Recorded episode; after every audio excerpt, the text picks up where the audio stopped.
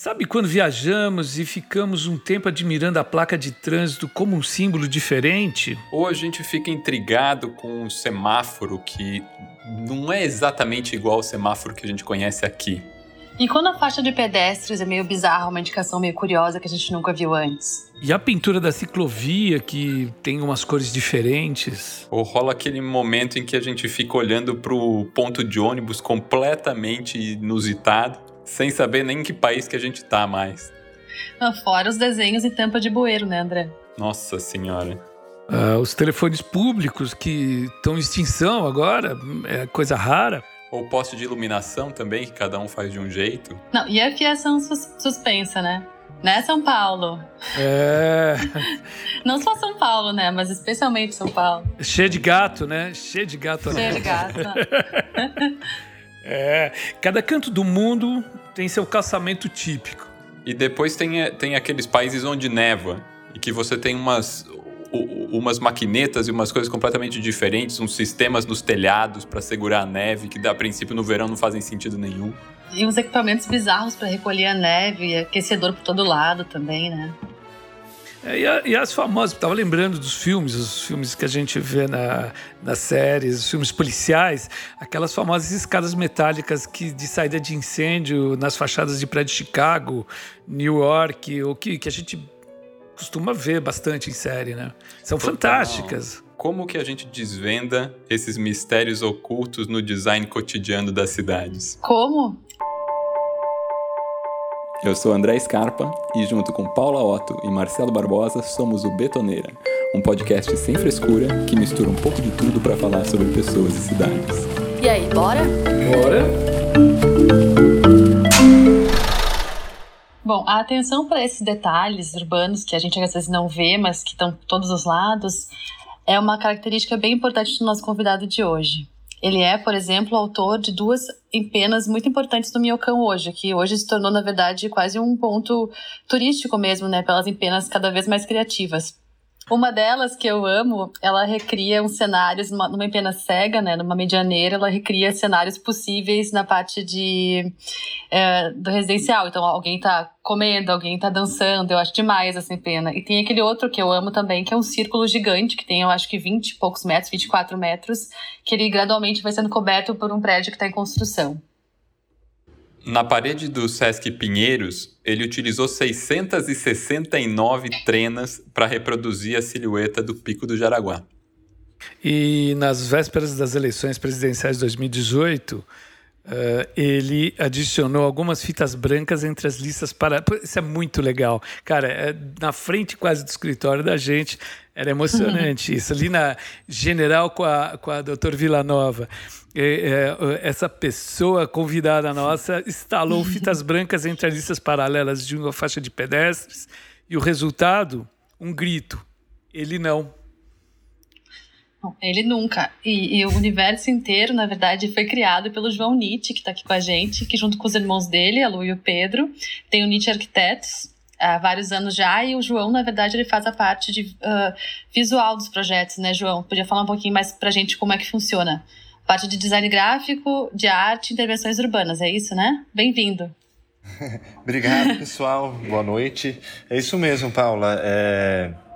Enfim, eu, eu me juntei aí, entrei um pouco tardio dentro do escritório, me juntei aos meus irmãos e dentro do, desse meio da arquitetura fui desenvolvendo um trabalho mais ligado às artes gráficas, à comunicação visual, às intervenções. E foi junto com eles nessa simbiose, a gente foi montando um pouco a cara do, do escritório hoje em dia. Legal. É, bom, o, João é aquele cara que, quando viaja, é, a gente acompanha ele no Insta, ele posta poste de rua, faixa de trânsito, carro abandonado, ponte, várias infraestruturas em geral, ponto de ônibus. Ele presta atenção nas coisas cotidianas, os detalhes urbanos banais das cidades. É, é um pouco, agora vamos fazer aqui de novo um plim-plim, vou fazer um jabá aqui. É, é, quem viu, quem viu o, a, a, série que em português é Faz de Conta que Nova York é uma cidade, que tem a, a Fran Lebowitz e o Martin Scorsese como produtor.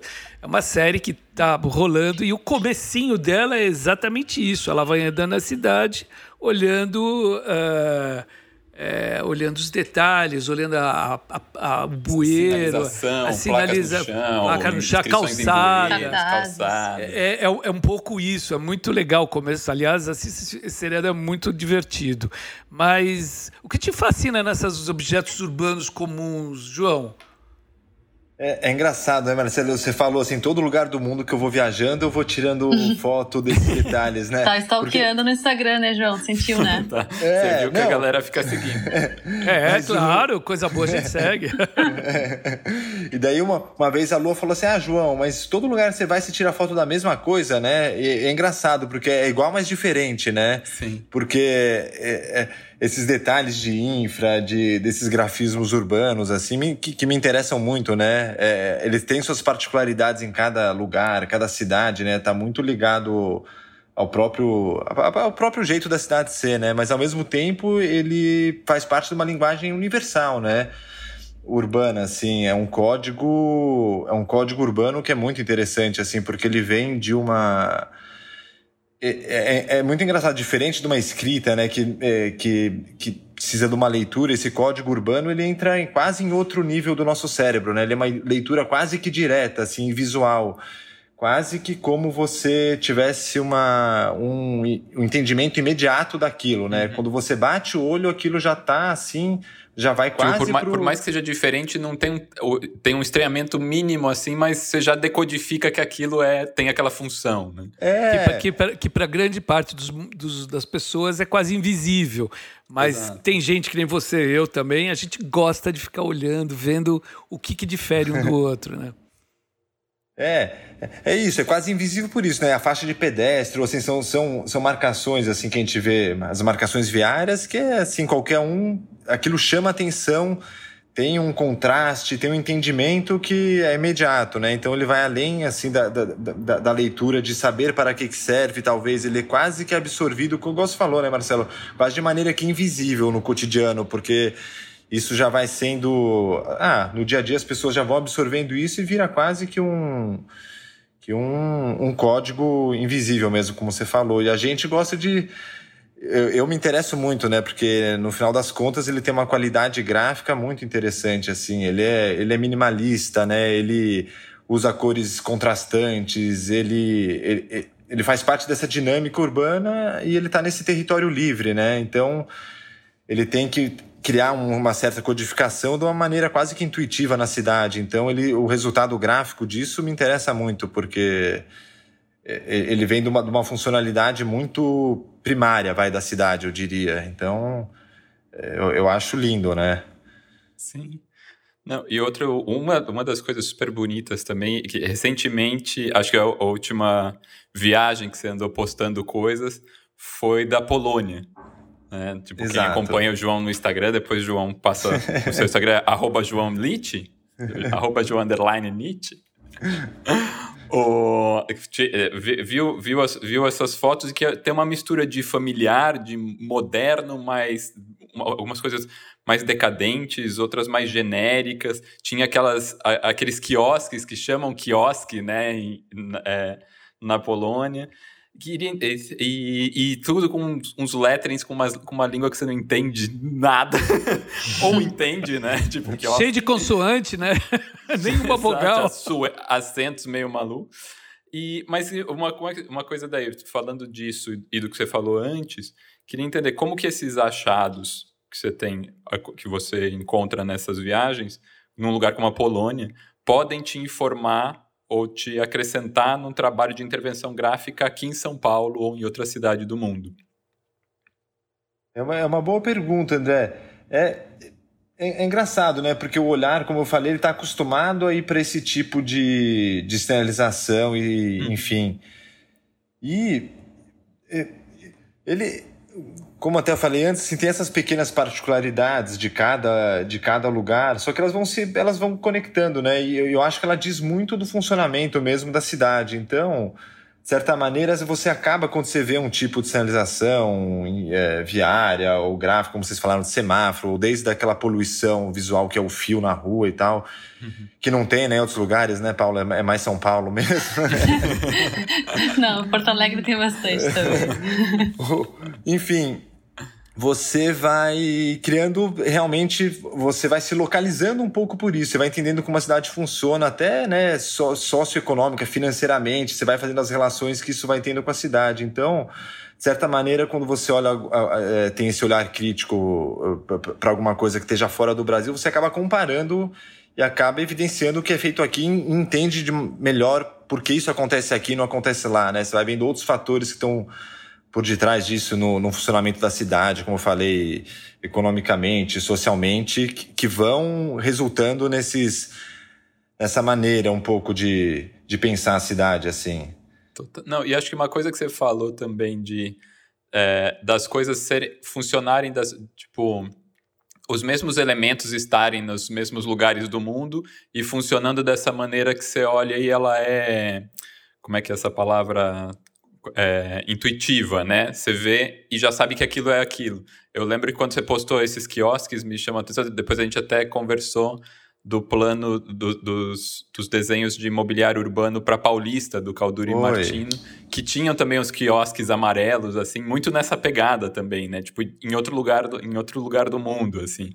Ah, é, não, é, acho que é isso um pouco. E é legal quando você falou até do quiosque, que é um, é um exemplo clássico ali do leste europeu, que é essa arquitetura modular, né, de socialista, assim. Então, ela, é, é, ela tem essa questão também da reprodução, né, da, do módulo, da, da reprodução em massa e esses tipos de grafismos urbanos, assim, eles têm essa característica, né, na cidade, porque é, pela escala da cidade, pela maneira que você tem que fazer é, esse é, essa sinalização de uma maneira, de certa maneira, rápida, em larga escala, em escala urbana.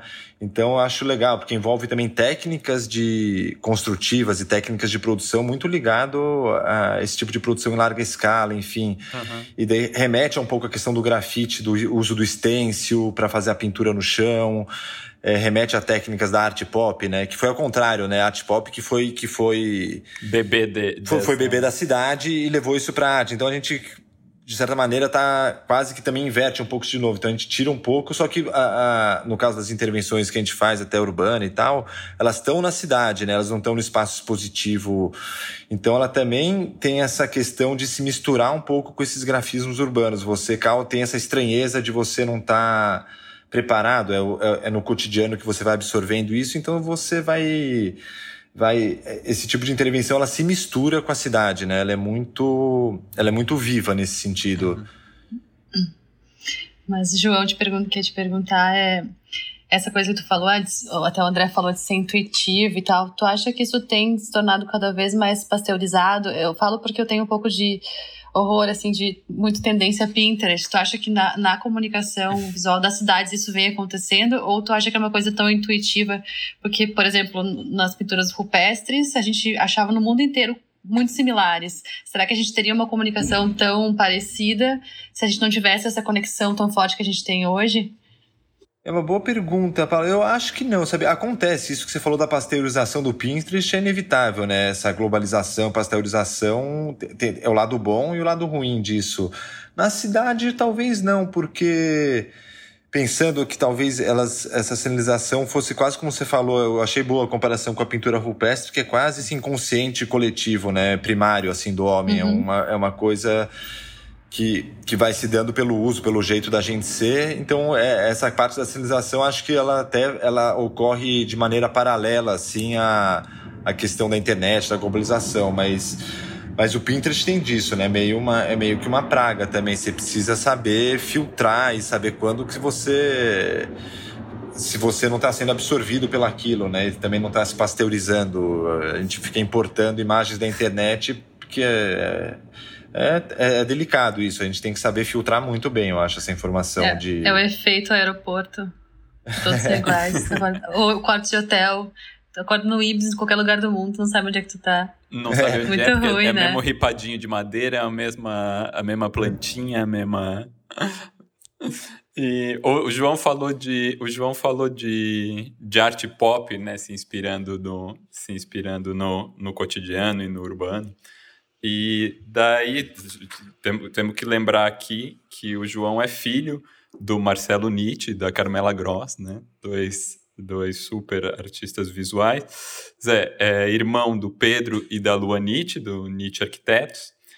E no, ne, nesse, no seu trabalho, até essa, essa pergunta é uma, é uma coisa, é, é uma, é uma tentativa também de, do João explicar um pouco como que esse, o seu trabalho é alimentado por esse background, por essa, esse lado a lado com os seus irmãos, né? E como e o que, que você acha que você traz para a arquitetura deles, o que, que a arquitetura deles traz para o seu trabalho, o que, que, o, o que, que os seus pais trazem para o seu percurso também. Ah, é, é, é, muito bacana. Acho que a gente tem o trabalho. Acho assim, o meu trabalho ganhou muita força. Acho é, quando eu me juntei com o Pedro e com a Lua, com meus irmãos no escritório, porque apesar de eu, eu, não sou arquiteto, né, não sou designer assim de, de formação, sou artista plástico de formação, me formei em artes plásticas só que já fazia trabalhos em galeria e tal, mas a coisa não. Eu não entendia muito esse mecanismo, né? Eu não conseguia entender. E quando eu me juntei com eles no escritório, tudo fez mais sentido, assim. A gente teve uma troca de, de, informa de informações é, muito rica né, com a arquitetura e eu ampliei um pouco o trabalho, entendi dessa simbiose, dessa relação que ele tem com a arquitetura e, e, e dessa maneira de pensar no um projeto, seja o de arte ou de arquitetura, de uma maneira é, integral, né? integrada, né, diria. Uhum. Porque, no final, essas disciplinas, elas, né, elas vão se vão se juntando, elas vão se... Tem, tem as intersecções, assim. Então, a gente está um pouco nesse meio e, e, e soube entender o quanto que uma potencializa a outra, assim, e como elas são concebidas de, de certa maneira, são concebidas juntas. A gente é, essa, essa distinção né, entre a arte, entre a arquitetura, lógico, logicamente ela existe, mas a gente sempre tenta é, projetar é, a fim de potencializar o resultado dessa, dessa relação, vai.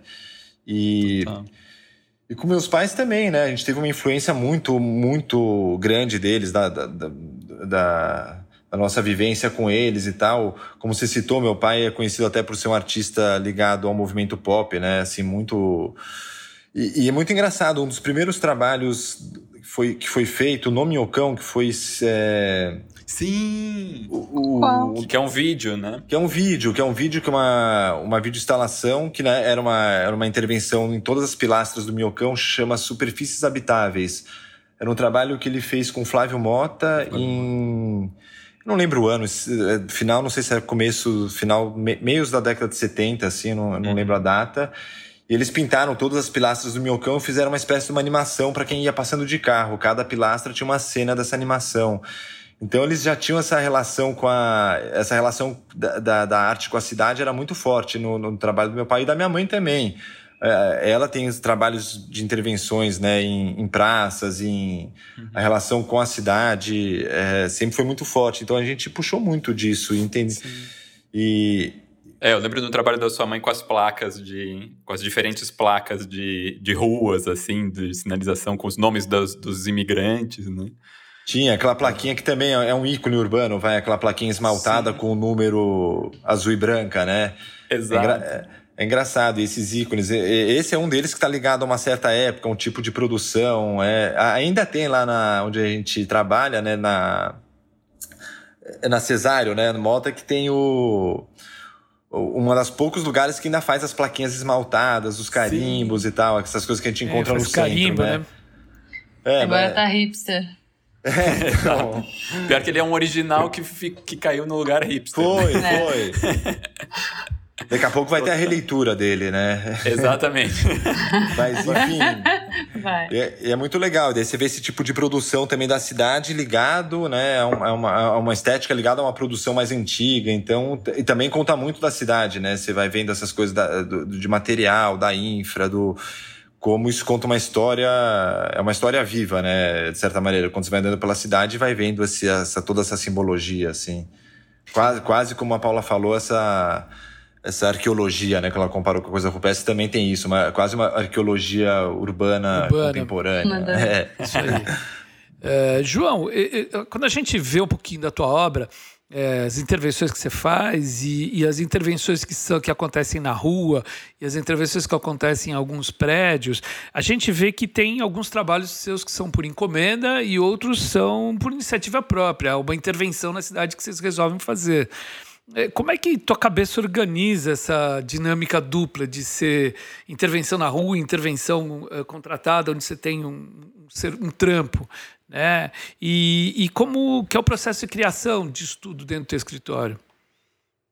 É interessante, né, Marcelo? Eles são caminhos bem né, é, diferentes. Quando você tem uma demanda de um cliente e tal, o trabalho tem realmente outro viés. Quando a gente faz uma intervenção urbana, assim, mais por uma livre, espontânea vontade nossa, tem várias outras questões, né? Primeiro começa com a questão até financeira, né? Você tem que você tem que ser um pouco de tudo, assim, além só do artista, você tem que ser meio produtor, você tem que ser meio interlocutor do você, né, você vai precisar fazer um monte de conexão para aquilo acontecer, você vai um pouco além. E o, o, o, outro trabalho já é mais, né, quando você tem uma encomenda, se você você meio que já tem isso já é um pouco dado, né? Você tem a, o local, você tem até muitas vezes já o orçamento, né? A, então são, são, são demandas bem diferentes e até, e até a, a o, o, trabalho, acho que o resultado dele também são de viés diferentes. Quando a gente faz um, um trabalho é, urbano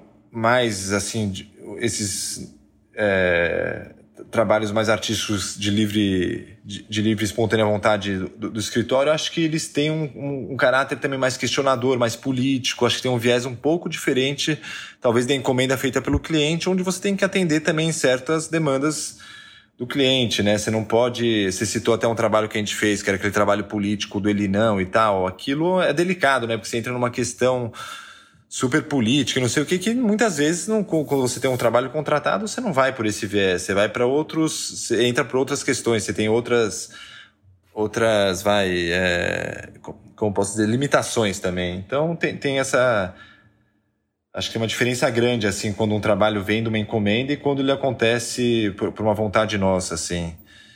Esse do, esse do ele não, você quer contar um pouquinho para a gente como que, como que surgiu essa é, essa, essa ideia de, de usar esse gráfico para transformar num, num abecedário. É, é, esse trabalho eu gosto muito, a gente acabou transformando isso num trabalho, né? Foi meio que uma intervenção, assim, feita de aos 45 do segundo, assim. E, que são as melhores, e, né? É, mas é engraçado, porque o trabalho aconteceu meio assim de última hora, mas a concepção dele veio lá atrás. A gente estava sedimentando um pouco essa ideia desde o início. Eu vou até remeter a outro trabalho que. Inclusive, o, o André participou da, com a gente na montagem, que foi o Fluxos do. Sim, na Bienal da Bienal. Arquitetura. Da décima da, Bienal de Arquitetura. Ah, do, aqueles do, riscos do chão que iam. Foi. Seguindo. Entravam no Pô, Centro aquilo, Cultural São Paulo. Aquilo era muito legal. Nossa. E foi uma Bienal emblemática, né? Assim, que foram. Não foi a primeira foi a Bienal que saiu da Bienal foi. e começou a utilizar a cidade de novo, né? Utilizou o Centro Cultural de São Paulo. Exato. São Paulo, né? E a gente fez uma brincadeira. O, o, projeto, né? O projeto Centro Cultural é um projeto muito fluido, ele é um projeto. É um dos projetos que eu mais gosto, assim, que eu mais gosto da cidade, muito democrático. É um espaço incrível, né? Exato. É um espaço incrível, democrático, democrático fluido né, que se conecta através dos níveis pelas rampas e tal. Então ele tem, ele tem essa característica. E na época a gente fez essas demarcações urbanas, é, as demarcações de viárias, que são super rígidas, né? Aqueles módulos viários que dividem a pista, e fizemos eles entrando para dentro do centro cultural. Eles viravam quase como rios, assim, né? Eles, eles saíam da métrica dele, entravam nessa métrica livre do caminhar do pedestre e tal. Então a gente fluxos. Já, é o fluxos, é os fluxos. e, e, daí a gente já tava com essa questão, né? A gente sempre olhou para essas sinalizações viárias e tal. E foi engraçado, porque o trabalho do, do Ele Não, que eu chamo de grito da rua, né? Que a gente fez, assim, às vésperas da, da, da do segundo turno da eleição. Da eleição. Era, era sexta-feira, se não me engano, a eleição era domingo. E a gente, eu tava com essa ideia já, assim, de fazer alguma coisa. A gente tava todo mundo aflito, né? Com, uma, com um nó na garganta, assim, sem saber o que fazer. Como... Não estávamos acreditando ainda. Não. tipo, a gente tinha esperança. E daí nisso a gente pegou lá no escritório uma sobra da fita branca que a gente usou para o trabalho do, do, do Bienal do Fluxo. Sobrou uma caixa de fitas brancas Sobrou lá em casa. muita fita, exato. E a gente fiquei, eu fiquei olhando para aquilo e, e, fizemos essa conexão. Putz, vamos usar, né? Vamos fazer essa, essa questão da. A gente gosta de usar essa escala da cidade, né? De fazer um texto.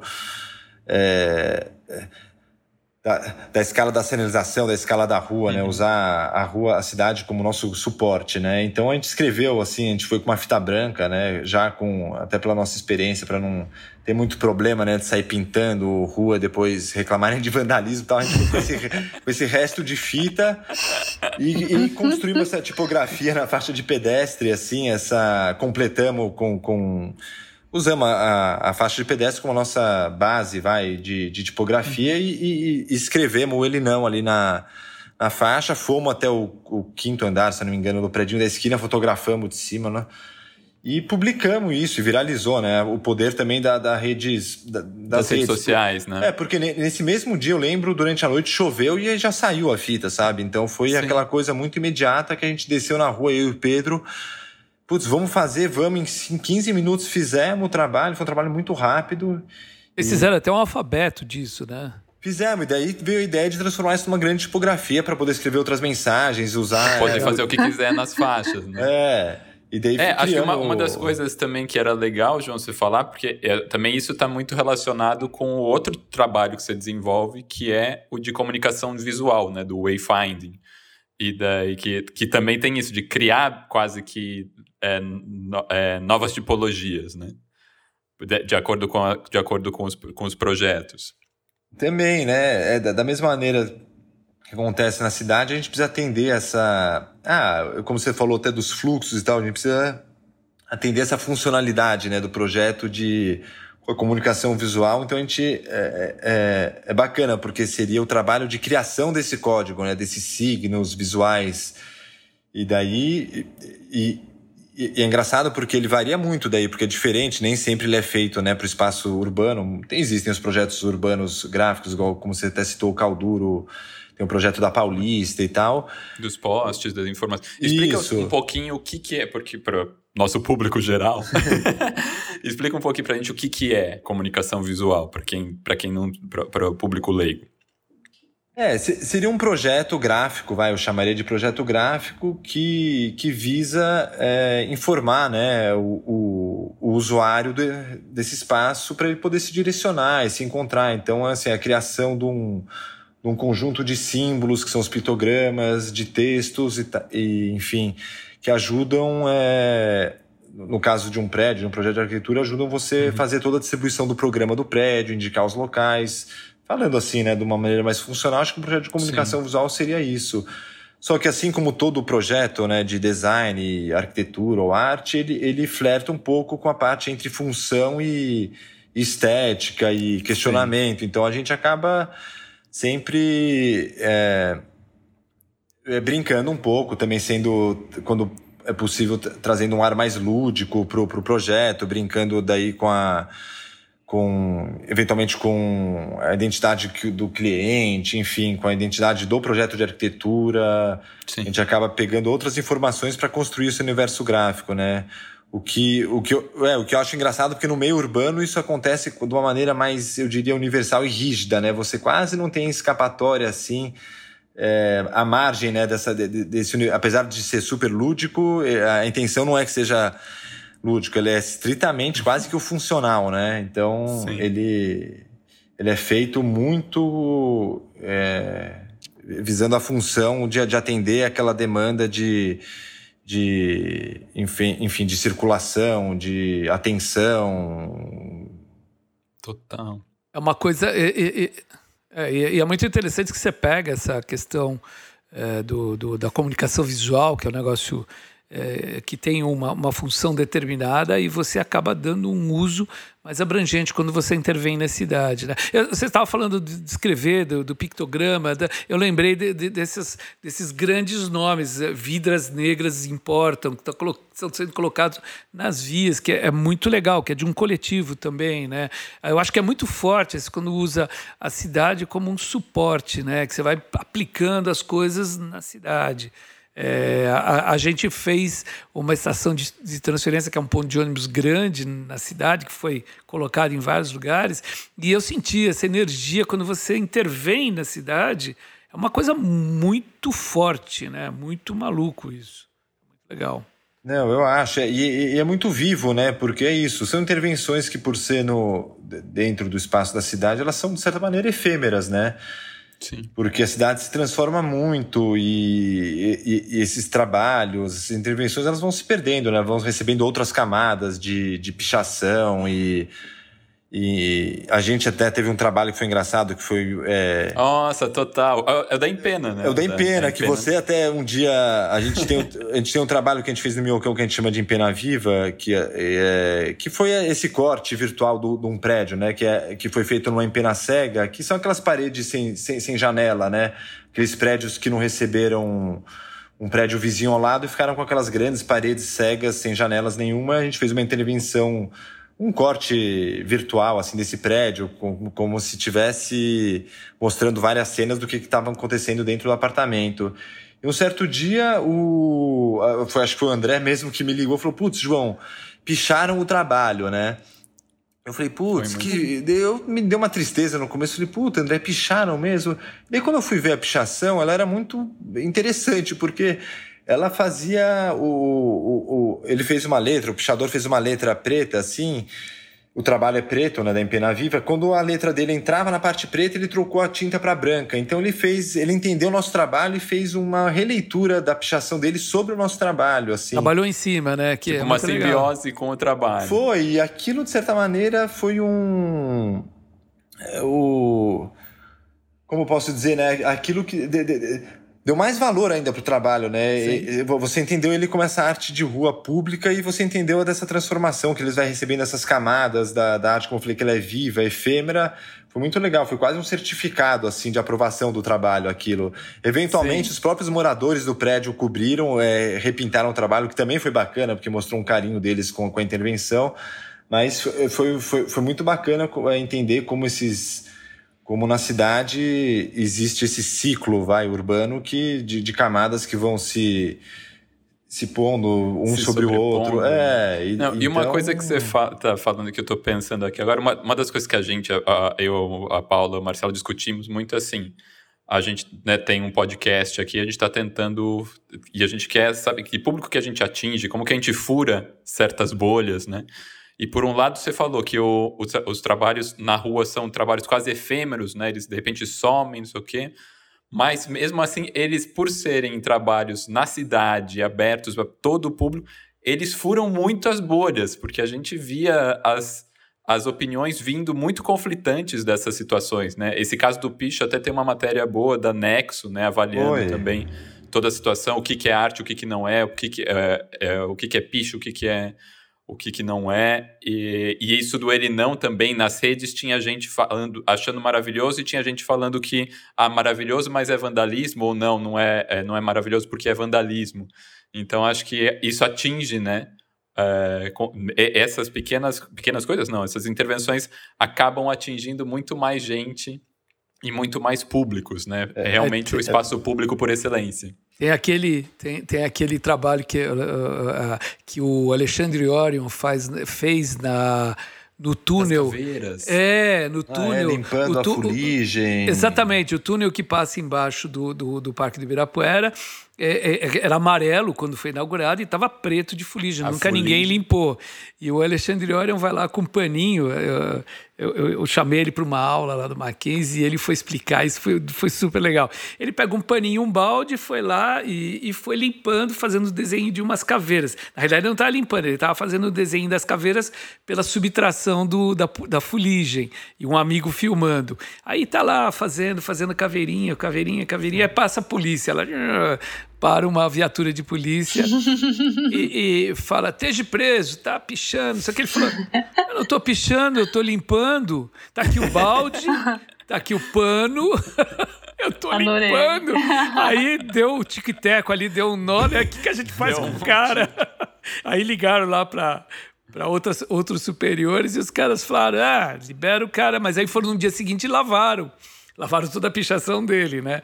O que é Arte muito não. legal, né? É essa coisa do efêmero mesmo. E ele deu o recado, né? Acharam que tava ajudando ele a limpar o túnel, né? É, exatamente. Vamos exatamente. terminar aquele coitado. Né? É. Conseguiu. Não, é, é- é bacana. E é isso, quando, quando essa arte ela tá nesse espaço público, ela tá. Ela vem sem filtro mesmo, porque a gente, diferente do. Quando a gente entra num ambiente expositivo, né? Uma galeria, a gente vai se armando de. Se armando não, né? Mas a gente vai entrando no. Naquele universo com uma certa preparação, né? Pra- pra- a gente tem uma. A gente vai se preparando para uma leitura. Sim.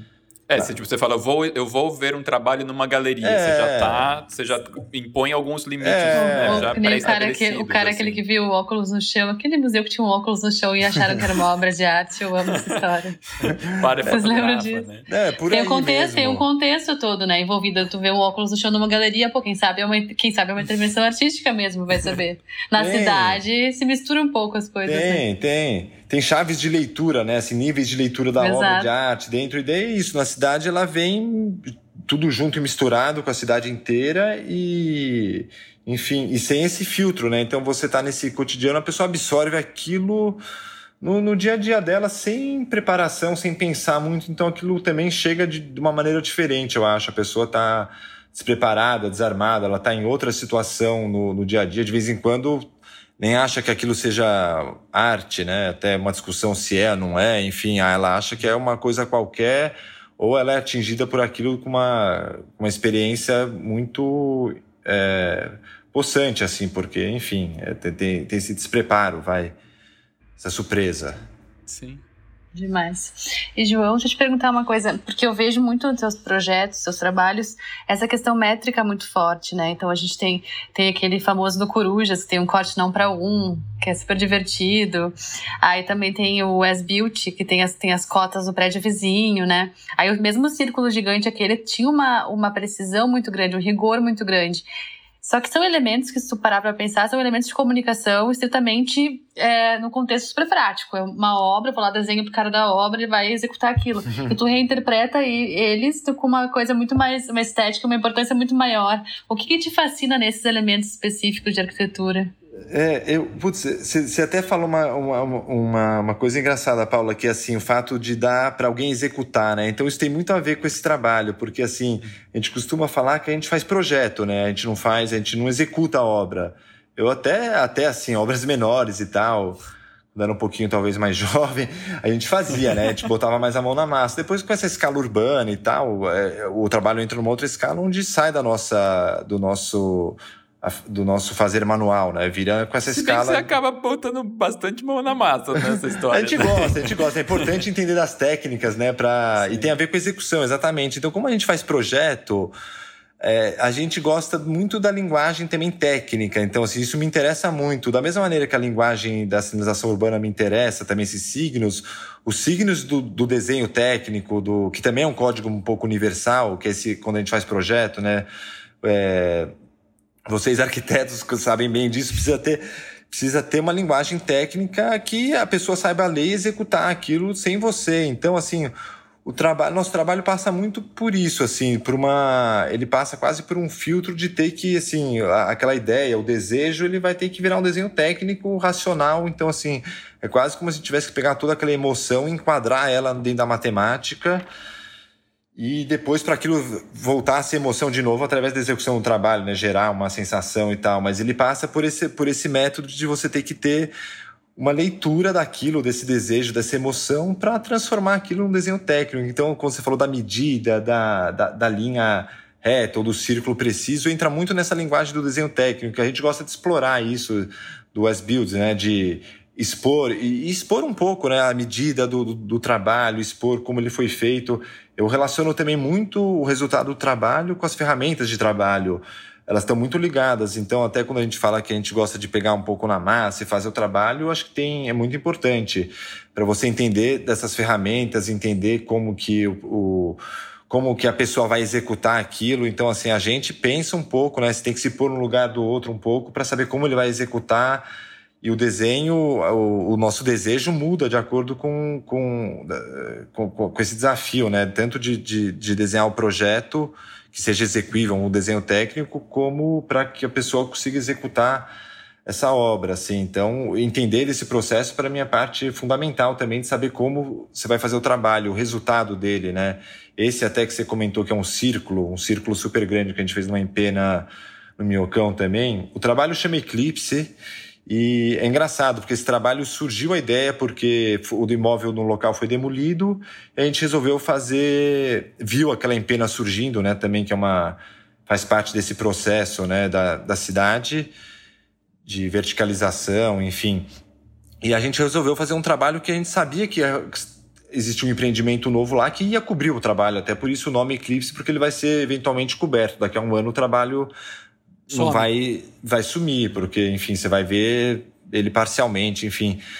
E, e, a gente fez ele de uma maneira muito primordial, né? Ele é um círculo perfeito, que as pessoas até perguntam, putz, como que você fez um círculo daquela escala tão perfeito? E ele foi aquele, a gente fez aquele sistema básico da linha e uma brocha girando como um compasso, né? Um, um processo quase primário de fazer um círculo que você coloca um, um, preguinho no centro, puxa um fio e, e, tensiona ele e faz o raio assim, né? É, faz a circunferência e faz esse círculo perfeito. Então a gente usou um pouco dessa linguagem que a gente sabia que o trabalho, enfim, o tra como o trabalho ia ser coberto, ele tinha que ter um custo baixo, ele tinha que ser feito de uma maneira rápida. Então a gente foi para um processo muito primário que a gente sabia que ia funcionar e, e, era fácil de executar, era intuitivo no, no, no, sentido que ele não precisava de um projeto executivo, né? Esse é um dos casos que a gente não precisava muito de um projeto. Bastava uhum. medir o tamanho da empena, dividir ela em dois, achar o centro e, e fazer. É, então tem um pouco disso no nosso trabalho mesmo, de entender é, essa questão da, da, da, execuibilidade, né? Eu acho que isso é uma questão até muito presente na arquitetura, porque, porque a gente faz projeto, basicamente, né? Então, ele fala muito da linguagem de projeto. Sim. É, João, é, é, eu fico pensando, eu gosto muito de alguns trabalhos que vocês fazem é, como uma intervenção ou até mesmo uma comunicação visual em prédios do mercado imobiliário.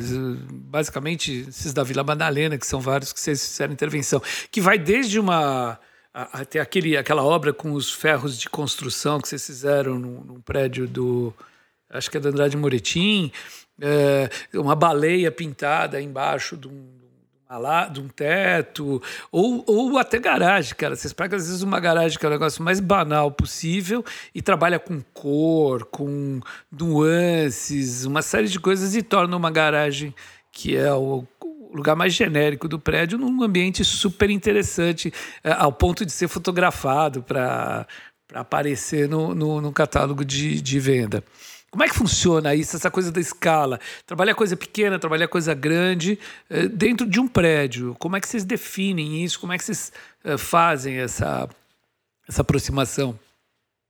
É, isso é, acho que parte até de, um, de, uma análise muito cuidadosa do projeto de arquitetura, até, Marcelo, porque a gente gosta. Eh, eu, eu costumo falar assim, antes de ter, sair muito fazendo e tal, a gente fica esmiuçando muito o projeto e fica entendendo um pouco desse potencial deles e, e, acaba atuando um pouco até nessas áreas que são mais negligenciadas, né? Até eu fico brincando que eu falo assim que quando a gente atua onde não tem o projeto nem de interiores ou tem de arquitetura, lógico, mas a gente atua quase naquela parte onde foi largada que é isso, é a garagem, ou é dentro da caixa de escada, ou o forro da piscina, são áreas que a gente consegue enxergar um potencial que, que, é, que que normalmente não, não é muito utilizado, né? A gente começou a fazer isso. E é, e é engraçado isso, né? Como isso deu uma reviravolta até no, no mercado imobiliário, a história de garagem, né? Hoje em dia é quase um chamariz, igual você falou, é, né? eles, eles colocam na imagem de venda a garagem. Isso, é, é, então virou uma... Foi, foi uma, um item, como você falou, que foi chamando atenção e foi também interessando também, fazendo parte até da venda do, do, do empreendimento, né? Então, hoje em dia é isso, né? Existe esse esforço, né, de, de da, do, do, incorporador e tal, de, de, de, de incluir o nosso nosso material até antes do prédio ser construído nas imagens de venda para poder agregar o valor, ele conseguir, enfim, quando a gente até entra um pouco depois no trabalho, é, é, um pouco diferente, porque assim o trabalho ele já começa assim um pouquinho, não vou falar desvalorizado, mas a gente já tem de uma dificuldade falando assim mais de uma maneira técnica. Porque da... o material de publicidade já está prevendo coisas. Né? É, não só está prevendo coisas, até o valor financeiro que eles poderiam é, investir em você, que eles teriam retorno, eles já estão assim um pouco mais, é, já estão um pouco mais com o pé atrás, porque já foi feito o material de venda e tal, até, até, até o orçamento de proposta nosso perde valor, sabe? É mais baixo, é mais difícil a gente fechar um projeto com valor. É, com valor. É, que, que, a gente gostaria quando o projeto já está pronto, já foi lançado no mercado imobiliário. Então, até os, os incorporadores também entenderam o valor desses projetos, já é, como isso pode alavancar a venda do, do imóvel, né? E isso para tudo, para projeto de interiores, para comunicação visual, enfim, o paisagismo, luminotécnica, tem esse esforço é, hoje em dia, né? final, ferrou. Né? É, é, é para quem atua nessa área do mercado imobiliário sabe, né? Aquele Deus nos acuda para fechar a imagem todos complementares, assim, aquela bagunça que é, mas enfim, é, é essa intenção de já de de, de, colocar tudo isso já, já, no produto antes da venda, né? Então. Essa, essa tua resposta, João, é legal porque me faz pensar, estava aqui pensando que você está falando, que isso remete ao começo da nossa conversa, né? Onde você olhava para as coisas genéricas da cidade, que para muita gente são invisíveis, e você acaba. É, aquilo tem um destaque para você. Eu acho que você pega esse negócio dos prédios, que é, são os lugares menos nobres dos prédios, do prédio, são os lugares que ninguém olha muito, e você faz aquilo virar um. É, cê, é, virar um lugar maravilhoso, né? Pegar a garagem, que é um negócio genérico, e trabalha com uma paleta de cores, uma série de coisas, ou pega um canto que está esquecido e faz uma intervenção artística super legal. Então é, é, muito legal essa coisa desse teu olhar, né? Que é que é o olhar para as coisas invisíveis da cidade e, e, procurar tirar um extrato daquilo, procurar tirar uma, uma beleza, um, uma poesia daquilo. Acho muito legal. Não, e isso também é, tem uma coisa que você falou agora do. É, você estava falando de trabalha com projeto, né? É, você, por, justamente trabalhando com projeto, você consegue extrapolar as escalas, né? E consegue fazer coisas gigantescas nesse aspecto, que o Marcelo falou também de, de você olhar uma coisa que tava, que era do cotidiano e, e, e trazer uma coisa nova. Qual que é o maior trabalho que você, que você fez, assim, você acha? É o, é o prédio do, no Tatuapé? Putz, boa pergunta, viu? E, é, o prédio do Tatuapé que a gente está falando é aquele prédio branco e preto, né? Com uma. É... Ah, é o que foi baseado ah, não, não, nas é... coisas dos navios, né? De camuflagem do navio. Foi, foi. Aquelas é, Denzel Paintings que eles chamam, né? Que era aquelas desenhos. Aquele fica. É Vila Olímpia, eu acho, não é Tatuapé esse, acho que é Vila Olímpia. Esse é um trabalho grande de escala, eu acho que talvez seja um dos maiores mesmo, André, assim, para visibilidade, né? como a gente usou o prédio como nosso suporte, ele tem a escala de um edifício, né? o trabalho como um todo, então... Uhum. o. Tatuapé eu acho que foi o que foi o prédio que você envolveu com, foi, com, com as telas de, de, obra, de, obra, Foi. É um trabalho que eu gosto também, que é mais uma simbologia dessa de atenção, né? Feita na obra, que da, da lista, com contraste, laranja e branca, esse design é, feito a partir das, dessa necessidade do, de segurança, vai, eu diria, do, do, da obra, enfim. E, mas, mas é engraçado, porque o projeto realmente, o projeto permite isso. Outro dia até eu lembro que eu, eu escrevi um post que é isso, o projeto ele é quase que uma ponte entre o entre a imaginação e a realidade, né? Então o projeto ele permite a escala que você quiser, né? Quase ele, ele é infinito, assim. Então é, e quando a gente sai um pouco da nossa escala manual, a gente é, realmente a gente quebra uma barreira de poder entender que a gente pode ir em qualquer escala que não depende mais do seu da sua da sua capacidade sim de um, de um coletivo de pessoas e de, de, de gente enfim a gente aprende mesmo sempre que é, é, é todo o processo é colaborativo né? É, ainda mais nessas escalas, assim, onde envolve o espaço público, é, é inevitável, assim, é uma coisa inerente ao, ao a colaboração, a interface, a coletividade é inerente a esse tipo de trabalho, assim, é, acho que nasce junto com esse tipo de movimento, então, e, e, o que é bacana, porque também envolve a gente em vários aspectos, em vários contatos, como eu falei, em conexões com os moradores da cidade. Enfim, a gente tem é, inúmeras negociações, situações inusitadas, quando a gente vai fazer um trabalho dessa escala e vai lá falar com a pessoa do prédio, descobre as histórias, enfim. Então tem esse lado que é bacana também de você é, conhecer mesmo que é as pessoas, né? Dessa troca de, de, de, de informação que é, que é bonito da cidade, né? Ah, troca de experiência. É, a, quem quiser conhecer mais do trabalho do João, pode acessar o site do Nietzsche Arquitetos, que é www.nietzsche.com.br. E Nietzsche se escreve com N de navio, I de igreja, T de tatu, S de sapo, C de casa, H de homem e E de escola. Ai, garoto. Não é fácil, muito bom, é fácil. Muito bom.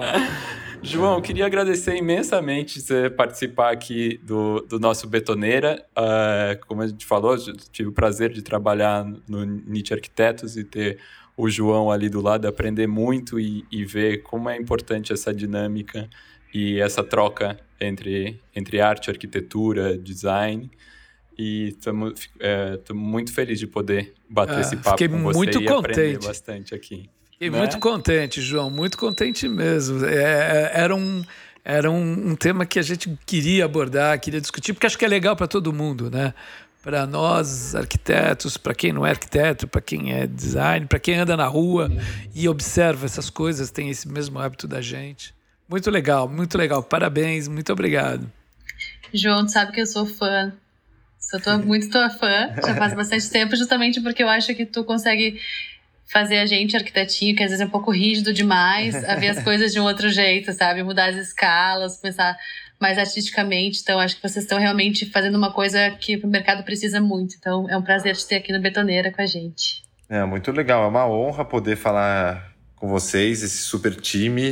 É, é, eu também sou fã de todos vocês. E ah, é muito bom. Eu sempre falo que é, é gostoso falar do trabalho que a gente é, exterioriza um pouco os pensamentos, então a gente vai sedimentando um pouco também e fazendo, criando as relações que, que vocês vão colocando que nem eu sabia também que, que existia. Então eu gosto muito de, de, de ter essa oportunidade de a gente poder refletir né, sobre a cidade, sobre. Enfim, é uma, é uma honra. E esse foi mais um Betoneira, e este episódio contou com trilha sonora de Mário Capi, identidade visual de Flora Canal e Stefano Azevedo Aita, roteiro de Francesco Perrota Bosch. O print da nossa tela foi minuciosamente registrado pela nossa fotógrafa oficial Ana Melo. Edição e finalização de José Barrichello. Este episódio foi gravado na casa de cada um, enquanto não podemos voltar para os maravilhosos estúdios do Baco Arquitetos, no coração da Vila Buarque.